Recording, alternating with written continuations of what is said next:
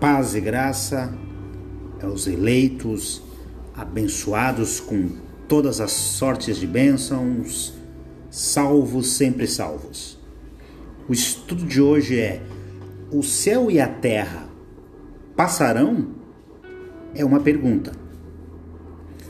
Versículo inicial encontra-se em Mateus 24, 35. O céu e a terra passarão, mas as minhas palavras não hão de passar. Para muitos, neste contexto aqui, Jesus está se referindo àquilo que acontecerá num futuro distante, longínquo, que ainda não aconteceu. Mas para quem o entendimento, para quem tem um entendimento genuíno da graça, quem tem um entendimento de texto e contexto, nós sabemos que Jesus falou aqui, que tudo que Jesus falou aqui já aconteceu. No texto ali está no futuro. Mas nós devemos levar em conta não só o contexto do texto, mas o contexto temporal em que foi escrita esta carta. Havia uma palavra de juízo para Israel. E Jesus estava dizendo, estava falando sobre isso. Só que as pessoas tiram esse texto do contexto e dizem que Jesus estava se referindo à igreja atual, os tempos atuais. Então muitos acreditam de maneira errada que o que Jesus falou aqui ainda vai acontecer. Eles têm uma interpretação totalmente errada do significado de céu e a terra passar. A maioria dos irmãos estão ah, com esse entendimento errado do que passar é aguardando algo para o futuro e um futuro que nunca vem. O que João falou em Apocalipse nada mais é do que o que Jesus está falando aqui em Mateus 24. Só que foi com uma figura de linguagem codificada o que o João falou, parecida com o de Daniel. Aí o sistema religioso ele faz uma salada, ele mistura todos esses assuntos. E isto mistura muito fruto de achismo também. Por quê? Porque o sistema ele não aceita que Jesus voltou no ano 70. Ora, se eu não aceito, eu vou tentar torcer o texto para adaptar o texto à minha visão. Entenda, irmãos, não é o texto que tem que se adaptar à nossa visão. É a nossa visão que tem que ser adaptada ao texto bíblico. Jesus, em Mateus 24, estava falando com o que aconteceria com os israelitas, com os judeus. Então as pessoas ficam achando que o céu e a terra vão passar ainda.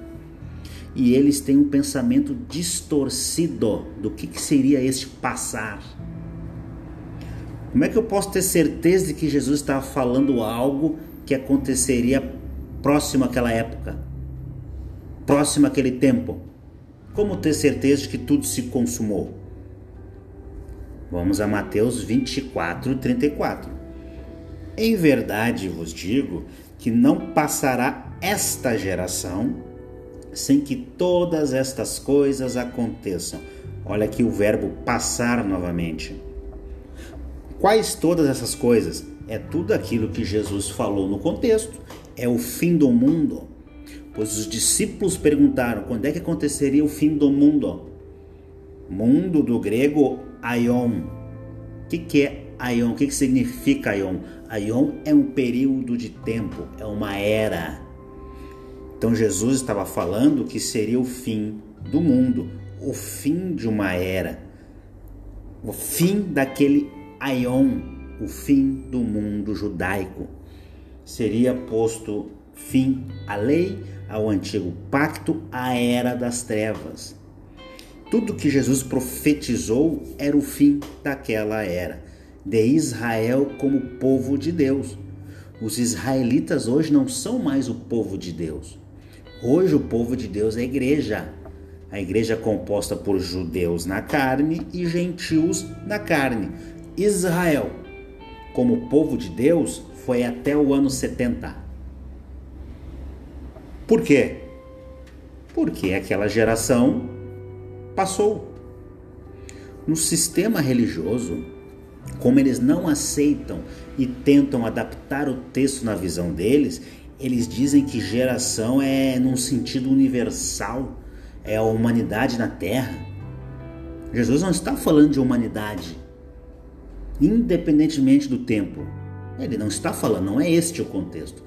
A palavra geração vem do grego genea, que significa pessoas da mesma linhagem e ou conjunto de pessoas que vivem no mesmo tempo. Isso é o que significa a palavra geração aqui. Então, o que, que Jesus quis dizer com não passará esta genea? Esta geração, os judeus daquele tempo. E, Israel, e os israelitas não vão passar. Quando ele diz não passará, é que acontecerá dentro daquela geração. Não passará aquela geração. Não é esta, é aquela lá do texto. E Jesus diz que aquela geração não passará. Quanto tempo dura ah, biblicamente uma geração? Dura em média 60 anos ou um pouco mais. Vamos conferir em Mateus 1,17. De sorte que todas as gerações desde Abraão até Davi, são 14 gerações. E desde Davi até a deportação para a Babilônia, 14 gerações. E desde a deportação para a Babilônia até Cristo, 14 gerações. Aqui o escritor dividiu em três blocos de 14 gerações. De Abraão até Cristo. Vamos fazer uma matemática rápida. Abraão ele teria nascido no início do segundo milênio antes de Cristo, ou seja, por volta de 1900 antes de Cristo. Davi nasceu por volta do ano 1040 antes de Cristo. Isso dá 860 anos, uh, dividido por 14 gerações, nós temos uma média de 61,4 anos. 61,4 anos. Este é o cálculo. Números 32, de 11 a 13. Como não me seguiram de coração íntegro, nenhum dos homens de 20 anos para cima, que saíram do Egito, verá a terra que prometi sob juramento a Abraão, a Isaque e a Jacó com exceção de Caleb, filho de Jefoné, e Quenezeu, e Josué, filho de Num, seguiram ao Senhor com integridade de coração. A ira do Senhor ascendeu contra Israel, e eles os fez andar errantes no deserto durante 40 anos, até que passou toda a geração daqueles que lhe tinham desagradado com seu mau procedimento.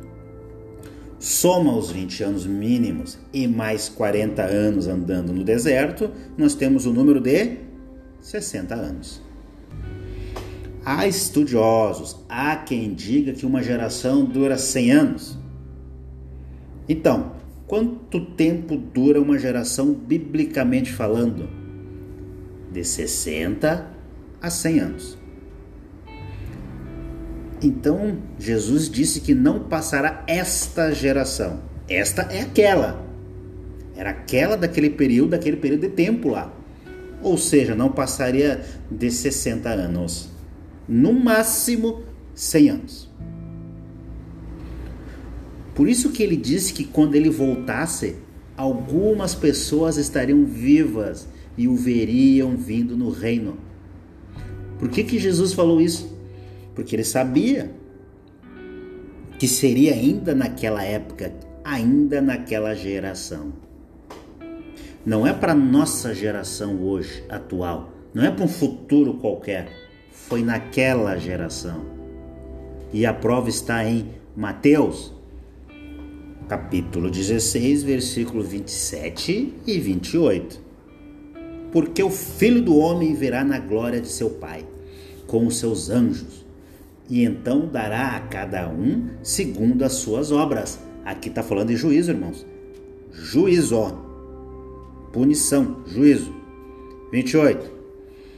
Em verdade vos digo que alguns há dos que aqui estão que não provarão a morte até que vejam vir o Filho do Homem no seu reino. Aqui no tempo de Jesus, lá, não para o futuro, lá. E o que, que o sistema diz? O que, que o sistema religioso ensina? Eles leem só o, só o versículo 28, porque eles querem adaptar o texto na visão deles. Como eles não aceitam que tudo está consumado, eles querem adaptar o texto.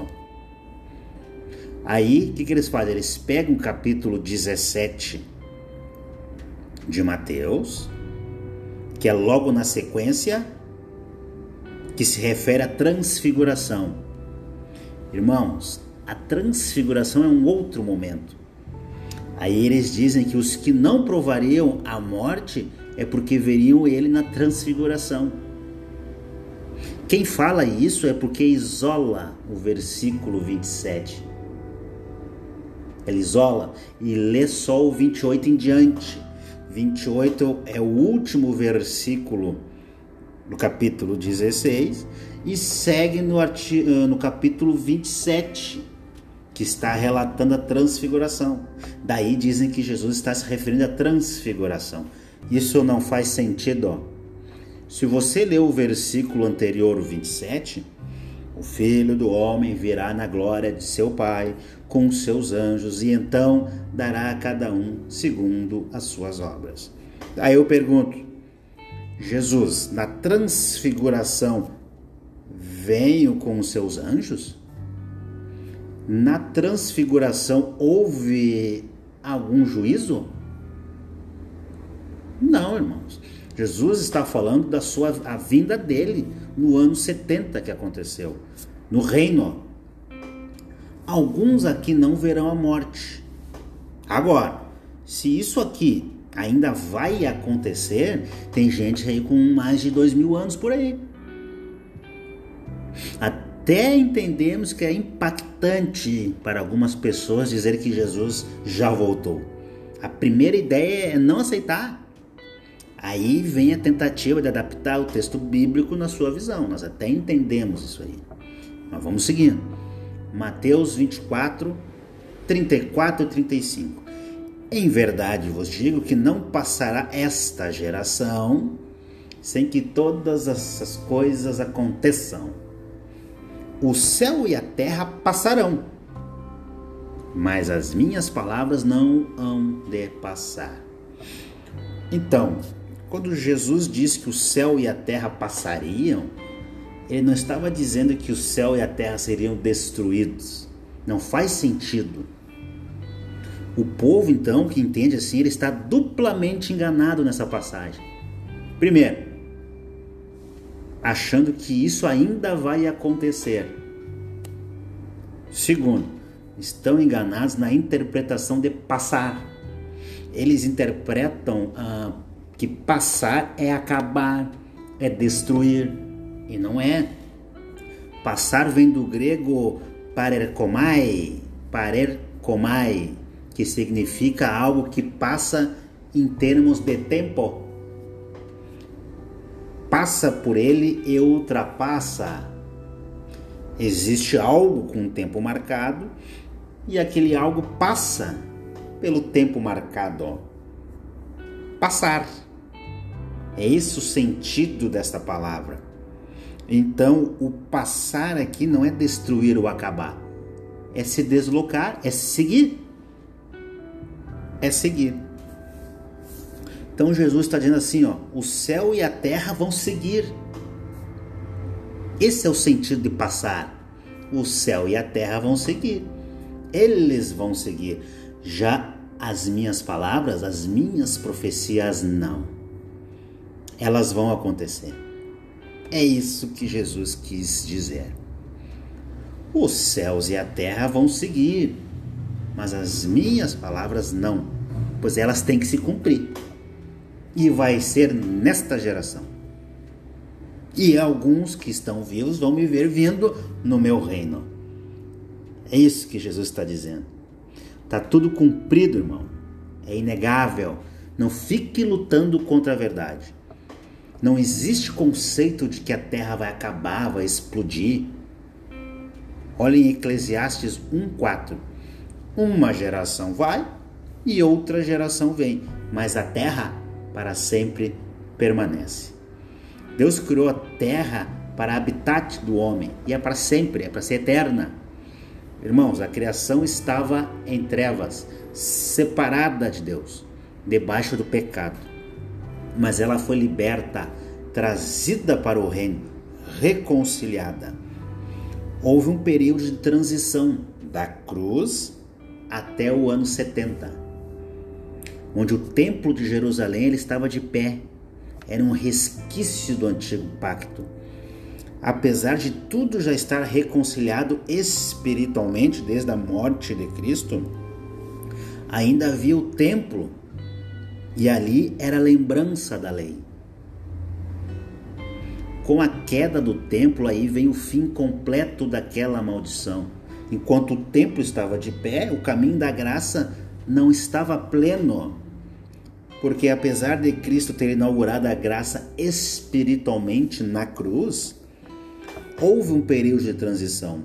Porque da cruz até o ano 70 o templo estava de pé. As pessoas continuavam levando seus sacrifícios no templo. A lei ainda estava operacional naquele tempo, porque o templo estava de pé. E aí nós vamos entender a metáfora de Paulo sobre a tenda e das, duas, e, da, e das alianças, das duas alianças. Hebreus 9, de 6 a 10. Ora, estando essas coisas assim preparadas, entram continuamente na primeira tenda os sacerdotes, celebrando os serviços sagrados. Mas na segunda, só o sumo sacerdote, uma vez por ano, não sem sangue, o qual ele oferece por si mesmo e pelos erros do povo. Dando o Espírito Santo a entender com isso que o caminho do santuário não está descoberto, enquanto subsiste a primeira tenda, que é uma parábola para o tempo presente, conforme a qual se oferecem tanto dons como sacrifícios que, quanto à consciência, não podem aperfeiçoar aquele que presta o culto. Sendo somente no tocante a comidas e bebidas e várias abluções, umas ordenanças da carne, impostas até um tempo da reforma. O tempo da reforma foi a vinda de Cristo no ano 70. Foi o cumprimento de Mateus 24, onde Jesus disse que não passaria aquela geração sem que tudo isso acontecesse. E chegou o tempo da reforma, e aquele templo foi destruído e a lei foi definitivamente destruída. Isto é graça plenamente estabelecida. Metaforicamente, o templo era a tenda que impedia o acesso ao Santo dos Santos, impedia o caminho livre e total da graça. O véu já havia se rasgado, mas o povo ainda estava antes do véu. Viram a importância da queda daquele templo? Com a destruição da cidade de Jerusalém e com a queda do templo, a lei teve seu fim definitivo e a reforma se concluiu. Então, a redenção da criação começou na cruz, quando o mundo, o cosmos, foi reconciliado. 2 Coríntios 5,19 pois que Deus estava em Cristo reconciliando consigo o mundo, o cosmos, não imputando aos homens as suas transgressões, e nos encarregou da palavra da reconciliação. A criação estava separada e quando Jesus aniquilou o pecado na cruz, o cosmos foi reconciliado. A queda do templo foi a consumação de toda a obra de Deus foi o fim do mundo israelita, judaico, foi o fim do Aion, da era da lei. E o céu e a terra passaram. Mas as palavras de Jesus não se cumpriram ali naquela geração. Mas os céus e a terra passaram. Ou seja, eles seguiram. Passar é isso, é seguir, continuaram. Vivemos com a graça plenamente estabelecida. Os céus e a terra passaram no ano 70. Seguiram o seu rumo, seguiram o seu destino, seguiram aquilo que Deus determinou. A, o caminho da graça já está pleno, livre. Mas muitos ainda estão debaixo do sistema religioso, ainda achando que estão em pecado. Irmãos, tudo foi cumprido. As profecias de Jesus, de Paulo, de João, todo, todos foram cumpridos. Os céus e a terra passaram. E as palavras de Jesus, não. Amém.